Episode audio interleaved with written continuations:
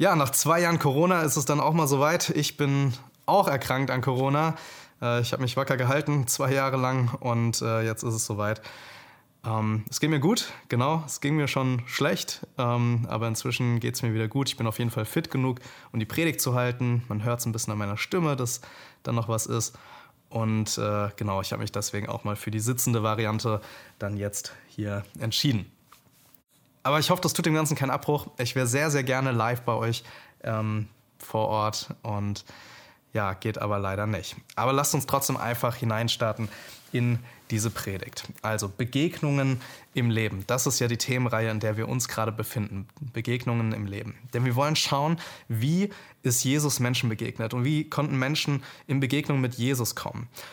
Denn ähm, wir glauben ja letztendlich, was wir jetzt an, an Ostern gefeiert haben, dass Jesus gestorben ist, dass er für unsere Sünden gestorben ist, dass er auferstanden ist aus den Toten und was an Himmelfahrt kommt, dass er aufgefahren ist in den Himmel. Und wenn das alles stimmt, dann lebt Jesus auch heute. Und dann können auch wir Begegnungen mit Jesus heute haben. Und deswegen macht es Sinn, ja, dass wir einfach in die Bibel hineinschauen und schauen, wie ist Jesus damals Menschen begegnet und wie können wir heute ebenfalls Jesus begegnen. Ja, Begegnung im Leben. Und ich will das einfach gleich am Anfang vorweg ähm, uns bewusst werden lassen. Ähm, Jesus lebt und du kannst ihm begegnen und er will dir begegnen, heute Morgen. Und jetzt mach dir das einfach mal bewusst. Heute Morgen will dir Jesus ganz persönlich begegnen. Nicht nur heute, nicht nur sonntags, auch unter der Woche, auch in der stillen Zeit und darüber hinaus am Tag will Jesus uns begegnen. Mit was für einer Erwartungshaltung würden wir in diesen Tag oder in diesen Gottesdienst hineinkommen, wenn wir so herangehen? Jesus will mir heute Morgen begegnen. Ja, wir haben eben jetzt eine Begegnung, die wir uns anschauen wollen, und zwar der Hauptmann mit seinem kranken Knecht. Und weil wir gesehen haben, wie Jesus Menschen damals begegnet ist, können wir daraus auch ableiten, wie Jesus uns auch heute begegnen möchte. Und dazu möchte ich gerne den Text einmal vorlesen. Wer eine Bibel dabei hat, darf sie gerne aufschlagen. Ist Lukas Kapitel 7, die Verse 1 bis 10. Ich lese die einmal vor. Nachdem Jesus seine Rede vor dem Volk vollendet hatte, ging er nach Kapernaum. Ein Hauptmann aber hatte einen Knecht, der ihm lieb und wert war. Der lag todkrank. Da er aber von Jesus hörte, sandte er Älteste der Juden zu ihm und bat ihn zu kommen und seinen Knecht gesund zu machen. Als sie aber zu Jesus kamen, baten sie ihn inständig und sprachen, er ist es wert, dass du ihm dies erfüllst, denn er hat unser Volk lieb und die Synagoge hat er uns erbaut. Da ging Jesus mit ihnen. Als er aber nicht mehr fern von dem Haus war, sandte der Hauptmann Freunde zu ihm und ließ ihm sagen, Ach Herr, bemühe dich nicht, ich bin nicht wert, dass du unter mein Dach gehst. Darum habe ich auch mich selbst nicht für würdig geachtet, zu dir zu kommen, sondern sprich ein Wort, so wird mein Knecht gesund. Denn auch ich bin ein Mensch, der einer Obrigkeit untersteht und habe Soldaten unter mir. Und wenn ich zu einem sage, geh hin, so geht er hin, und zu einem anderen komm, so kommt er, und zu meinem Knecht, tu das, so tut er es. Da Jesus das hörte, wunderte er sich über ihn und wandte sich um und sprach zu dem Volk, das ihm nachfolgte, Ich sage euch, solchen Glauben habe ich auch in Israel nicht gefunden. Und als die Boten wieder nach Hause kamen, fanden sie den Knecht gesund. Ja, die Stelle wollen wir gleich ein wenig entfalten. Und ich finde es immer ganz, ganz spannend, dass gleich am Anfang von so einer Erzählung erstmal die Charaktere eingesetzt werden. Erstmal wird erklärt, wer ist hier eigentlich, um wen handelt es sich. Und das ist auch wichtig, darauf zu achten. Es ist irgendwie wie bei so einem Film. Ähm, man kennt diese Handlungsstränge noch nicht, man weiß noch nicht genau, was passiert, aber gleich am Anfang werden die verschiedenen Charaktere eingeführt. Also man ja, meistens im, im Alltag äh, erkennt man schon, okay, das ist der Charakter und vielleicht wird noch ein zweiter und noch ein dritter und so eingeführt. Und man weiß aber noch nicht so ganz, wo begegnen sich dann diese verschiedenen ähm, Handlungsstränge. Und so ist das auch sozusagen in der Bibel, dass wir erstmal eine Vorstellung bekommen von den Charakteren. Und es macht einen Unterschied. Es ist wirklich äh, spannend darauf zu achten.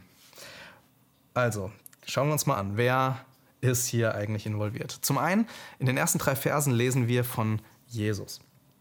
Jesus hat gerade eine Predigt vollendet und ist darauf wieder nach Kapernaum gegangen. Kapernaum war ja so der Ort, in dem er die meisten Wunder gewirkt hat und äh, auch das Haus von Simon Petrus war zum Beispiel da und anderen Jüngern. Und das hat sich Jesus erwählt, diese, diesen Ort, um dort viel zu wirken. Genau, Jesus, der predigt und er kommt zurück. Die zweite Person, die eingeführt wird, das ist der Hauptmann. Der Hauptmann, das ist relativ spannend. Erstmal, was ist ein Hauptmann? Hauptmann ist ein römischer Soldat und nicht einfach nur ein normaler Soldat, sondern der hat eine gewisse Führungsposition. Und ähm, man weiß das von römischen äh, Aufzeichnungen relativ genau, dass in einer Legion ungefähr 5500 Soldaten waren und ein Hauptmann war so ähm, über 80 Soldaten ungefähr gesetzt. Ja, vom Namen her ist das ursprünglich Centurio über 100 gesetzt, ähm, aber letztendlich sind das 80 äh, meistens gewesen, 80 Soldaten, über die dieser Hauptmann hier der, äh, der Leiter war. Und, und Israel war zu der Zeit von Jesus besetzt durch die Römer. Die Römer hatten das Land unter ihre Kontrolle und haben verschiedene Legionen in Israel eingesetzt, um weiterhin dieses Land unter Kontrolle zu halten. Es gab viele Aufstände, es gab viel, ähm, ja, viele äh, Aufruhen und insofern war das auf jeden Fall ähm, ja, notwendig, aus Sicht der Römer mehrere Legionen einzusetzen. Und eine davon ist in Kapernaum. Hat man übrigens auch archäologisch gefunden, ähm, dass in der Nähe von Kapernaum eine solche Legion stationiert war. Also 5500 Soldaten, ein Hauptmann war über 80 Soldaten gesetzt. Das heißt, dieser Hauptmann war einer von über 60 Hauptmännern allein in Kapernaum. Also kein besonders hohes Tier, aber auch kein besonders niedriges Tier in dieser äh, Einheit. Ja, dieser Hauptmann, ähm, mit dem ist ein bisschen was anders. Denn der hat einen Knecht und der ist todkrank. Und der ist ihm wertvoll. Der ist diesem Hauptmann wertvoll. Mehr über, erfährt man über diesen Knecht schon mal nicht, aber es zeigt viel über das Herz von diesem Hauptmann. Denn eigentlich galten die Römer als besonders harte Menschen. Ja? Und die Juden hatten große Vorbehalte gegenüber den Römern. Ich zum Beispiel habe jetzt gerade auch Corona. Ja? Es darf keiner zu mir nach Hause kommen. Und äh, ich bin sozusagen gerade unrein. Ja? Wenn jemand kommt, kann es gut sein, dass die Person sich an Corona ansteckt. Und insofern bin ich gerade unrein, die Person kann nicht kommen. Und so galten aber auch diese römischen Soldaten, weil sie Heiden waren, weil sie nicht Juden waren, als unrein. Aber nicht nur, weil sie gerade eine Krankheit hatten, sondern weil sie vielmehr als eine Krankheit sozusagen angesehen wurde. Also man, man hat diese Menschen irgendwie gemieden, man ist nicht zu denen nach Hause gegangen, weil man sonst unrein werden würde. Und trotzdem, obwohl der ja, von seiner Stellung her irgendwie so geächtet werden müsste, der Hauptmann, merkt man, bei dem ist eben was anders. Ja, der hat seinen Knecht lieb und auf den hören auch, und das ist die letzte Gruppe, die Ältesten der Juden. Die Ältesten der Juden, wer sind die Ältesten der Juden? Ist letztendlich wie die Ältesten einer Gemeinde. Ja, ganz viel, was wir an Gemeinde haben und was äh, wir auch an Gottesdienstelementen haben, haben ihren Ursprung in der damaligen Synagoge. Und eine damalige Synagogengemeinde hatte unter anderem meistens sieben Älteste. Sieben Älteste, die sich um die ganzen Belange dieser Synagogengemeinde gekümmert haben. Und das scheint auch hier der Fall gewesen zu sein. Der Hauptmann aber kannte die, also das sprengt schon mal irgendwie mehrere Vorurteilsgrenzen, gleich in den ersten Versen. Eine Sache, die einem sehr auffällt, das ist ähm, wie viel es in diesen Versen insgesamt um Wert und Würde geht. Und das wollen wir uns mal anschauen. Ja? Vers 2. Das ist ein Knecht, der dem Hauptmann, der, der ihn lieb hat und der wertvoll für ihn ist, der ist ihm wichtig. Oder Vers 4. Da sagen die Ältesten der Juden zu Jesus, er ist es wert, dass du ihm dies erfüllst. Oder Vers 6, da sagt der Hauptmann über sich selbst, ich bin nicht wert, ja, ich bin es nicht wert, dass du unter mein Dach gehst. Oder Vers 7, darum habe ich auch mich selbst nicht für würdig geachtet, zu dir zu kommen. Relativ viel Wert und Würde in kurzen, wenigen Versen. Und das sollte uns immer aufhorchen lassen, weil ähm, wenn es viel so Wörter gibt oder ein Wort oder verschiedene Wörter, die das Ähnliche meinen, ähm, in kurzer Zeit, in kurzen Versen, dann geht es wahrscheinlich vor allem um dieses Wort. Das ist übrigens auch so ein Schlüssel für einige Paulus-Texte, wenn es doch so kompliziert wird an vielen Stellen, einfach mal darauf zu achten, welches Wort wird hier denn jetzt ganz häufig benutzt. Und dann sieht man ganz oft so diesen roten Strang, um den es hier eigentlich geht. Und hier geht es eben viel um Wert und Würde. Stimmt das denn? Stimmt das denn, was die Ältesten über den Hauptmann sagen? Er ist es wert. Und stimmt es, oder stimmt es, dass der Hauptmann über sich selbst sagt, ich bin es nicht wert? Wer hat denn da jetzt recht? Ist der Hauptmann wirklich nicht würdig genug, Jesus zu begegnen? Und da schauen wir uns einmal an, was der Hauptmann so für Eigenschaften hat, die uns hier gezeigt werden. Da habe ich euch mal ein paar Dinge aufgelistet. Und zwar einfach, was man in diesen wenigen Versen findet. Sehr, sehr viel. Er kümmert sich um niedriger gestellte Personen. In Vers 2. Die Ältesten befinden ihn für würdig. Die haben Achtung vor ihm. Also er hat Ansehen vor anderen Personen. Er ist freigebig. Er hat eine ganze Synagoge gesponsert. Er liebt das Volk der Juden. Er sieht sich selbst nicht als würdig an, was so ein Zeichen auch von Demut ist hier an dieser Stelle. Ja, er ist demütig. Er achtet andere höher als sich selbst. Das ist ein bisschen tricky, findet man in Vers 7. Da heißt es, also da sagt der Hauptmann, ich selbst habe mich nicht für würdig geachtet, zu dir zu kommen, darum habe ich auch andere zu dir geschickt. Also er selbst hat sich nicht für würdig geachtet, aber offensichtlich hat er andere für würdig befunden, nämlich die Ältesten und die Freunde, die er zu ihm geschickt hat. Also andere hat er für würdig befunden. Er achtet andere höher als sich selbst. In Vers 8 lesen wir davon, dass er die Befehlsgewalt von Jesus anerkennt. Er sagt indirekt, indem er feststellt, ich bin jemand, der untertan von Leuten ist und selbst habe ich auch nochmal untertan, ähm, der kennt seine Stellung. Und er erkennt an, dass Jesus eine himmlische Stellung hat und Macht hat, Krankheiten zu heilen. Deswegen ruft er ihn.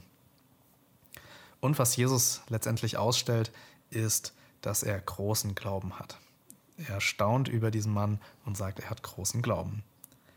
Also nochmal zu dieser Frage zurück. Ist der Hauptmann wirklich nicht würdig genug? Bei all den Eigenschaften, von denen wir uns wahrscheinlich alle eine Scheibe abschneiden könnten?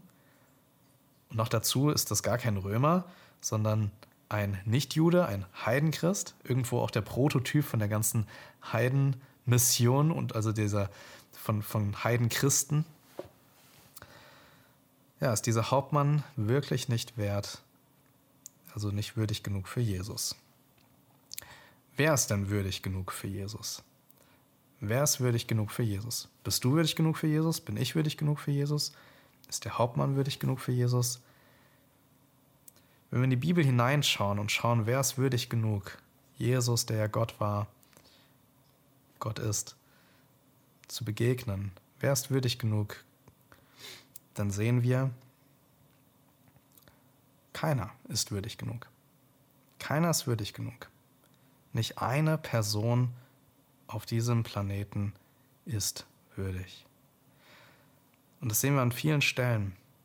Im Römerbrief hören wir davon, dass wir alle falsche Wege gegangen sind. Wir sind alle, haben wir nicht nach Gottes Wegen gefragt. Wir haben nicht nach Gott gefragt, sondern sind unseren eigenen Weg gegangen. Gott war uns sozusagen irgendwo in unserem Leben egal. Und damit haben wir Sünde in unserem Leben angesammelt. Oder eine Stelle in der Offenbarung, da sieht Johannes ein, ähm, ein Buch vom Himmel kommen. Und dieses Buch hat Siegel und dann kommt die Frage aus dem Himmel, Wer ist würdig genug, dieses Buch zu öffnen, die Siegel zu brechen? Und Johannes stellt fest, keiner ist würdig genug. Niemand. Auch er selbst nicht. Und dann fängt er an, bitterlich zu weinen. Also, grundsätzlich, wer ist würdig? Niemand. Wir sind alle nicht würdig. Und damit haben wir ein großes Problem. Ein sehr großes sogar. Weil wenn wir nicht würdig sind, ja, wir sind so diese kleine Person hier und da gibt es den großen und heiligen Gott. Und wir kleine Menschen, keiner von uns ist würdig, zu diesem Gott zu kommen. Warum? Weil er heilig ist, weil er perfekt ist, weil bei ihm nicht ein Schatten auch nur von irgendwie äh, Sünde ist. Und keiner von uns kann zu ihm kommen. Keiner von uns ist würdig. Keiner von uns ist würdig, zu Jesus zu kommen. Aber damit haben wir ein Problem, denn wenn wir eine Ewigkeit verbringen wollen und nicht würdig sind, zu Gott zu kommen, dann sind wir eine Ewigkeit getrennt von Gott. Und das ist das, was Jesus an zahlreichen Stellen in den Evangelien die Hölle nennt. Ein schrecklicher Ort. Aber zum Glück bleibt es hier nicht stehen, sondern wir sind zwar nicht würdig, aber Jesus ist würdig. Jesus ist der einzige Mensch, der jemals gelebt hat, der würdig ist. Er ist derjenige, der perfekt rein war, der perfekt ohne Sünde war, der in seinen Handeln, in seinen Gefühlen, in seinem Denken überall wirklich perfekt war. Und er ist der Einzige, der wirklich würdig ist, um Gott zu begegnen. Und ich denke, es ist relativ wichtig, hier diesen Unterschied nochmal festzustellen. Denn wenn jemand zu dir kommt und sowas sagt wie der Hauptmann, nämlich, ich bin nicht würdig, dass Jesus zu mir kommt, wie würden wir ihm antworten? Viele würden wahrscheinlich schnell antworten, doch, doch, du bist würdig, du kannst kommen. Aber das ist eigentlich nicht diese Antwort. Das ist eigentlich auch nicht das, was die Bibel zeigt. Und es klingt vielleicht hart für viele, aber eigentlich ist es erstmal zu wissen, ich bin nicht würdig. Eigentlich müsste man dieser Person sagen, das stimmt. Du bist nicht würdig. Aber Jesus ist würdig. Du brauchst nicht mehr auf dich selbst zu schauen. Du kannst auf Jesus schauen. Er ist derjenige, der würdig ist. Und das führt uns zu diesem, diesem Ausdruck im Neuen Testament in Christus. Ja? In Christus, so wie hier in dieser Zeichnung, in Christus sind wir nämlich würdig. Wir sind sozusagen geborgen in Gott. Ja, wir sind geborgen in diesem perfekten Jesus Christus. Und in ihm sind wir würdig. Das heißt, ich selbst von mir aus nicht, aber Jesus ist würdig und ich darf auf ihn schauen. Und es ist sogar wichtig, dass ich selbst anerkenne, dass ich von mir aus nicht würdig bin. Von daher würde ich nicht zu schnell den ersten Schritt vor dem zweiten gehen, sondern hier auf Jesus verweisen. Das heißt, wenn du angegriffen wirst, ja, auch wenn irgendjemand zu dir sagt, du bist nicht würdig oder, oder Satan sagt es in deine Gedanken, ja, dann sag vielleicht nicht, nein, das stimmt nicht, sondern sag, das stimmt, aber in Christus bin ich würdig. In ihm. Er hat es für mich vollbracht, was ich nicht vollbringen konnte. Und so darfst du eben zu Jesus kommen. Jesus will, dass wir zu ihm kommen. Dann sind wir würdig. Ja, war jetzt viel, viel Würde in, äh, in den letzten äh, Minuten. Schauen wir uns doch mal an, wie es mit Vers 8 weitergeht. Da heißt es, denn auch ich bin ein Mensch, der einer Obrigkeit untersteht, und ich habe Soldaten unter mir, und wenn ich zu einem sage, geh hin, so geht er hin, und zu einem anderen komm her, so kommt er, und zu meinem Knecht, tu das, so tut er es. Also er, der Hauptmann, versteht erstmal, er ist einer Obrigkeit unterstellt. Da gibt es jemanden, der Befehlsgewalt über ihn hat und er hat Befehlsgewalt über andere. Er kennt seine Stellung. Das wird gleich noch wichtig. Vers 9. Da Jesus das hörte, wunderte er sich über ihn. Er wunderte sich. Dass Jesus sich wundert, lesen wir nur an zwei Stellen. Nur an zwei Stellen. Einmal hier, dass er sich wundert über den Glauben von diesem Hauptmann und dann in Nazareth. Das ist die zweite Stelle. Da wundert er sich über den Unglauben. Also relativ, relativ spannend. Und er wandte sich um und sprach zu dem Volk, das ihm nachfolgte, ich sage euch, solchen Glauben habe ich auch in Israel nicht gefunden. Und dies zu sagen, ja, dass Jesus das sagt, in Israel habe ich solchen Glauben nicht gefunden, das ist schon wirklich wie so eine Klatsche, weil ja, Israel ist ja das erwählte Volk von Gott und er hat diesen Glauben nicht in Israel gefunden aber halt eben bei diesem Hauptmann, der eigentlich voller Vorurteile behaftet ist. Kommen wir zum letzten Punkt. Erste, der erste Punkt war die Würde. Ja, wie sieht es mit der Würde aus? Ist er jetzt würdig oder nicht? Der zweite Punkt ist der Glauben. Ja, was ist denn eigentlich dein großer Glaube?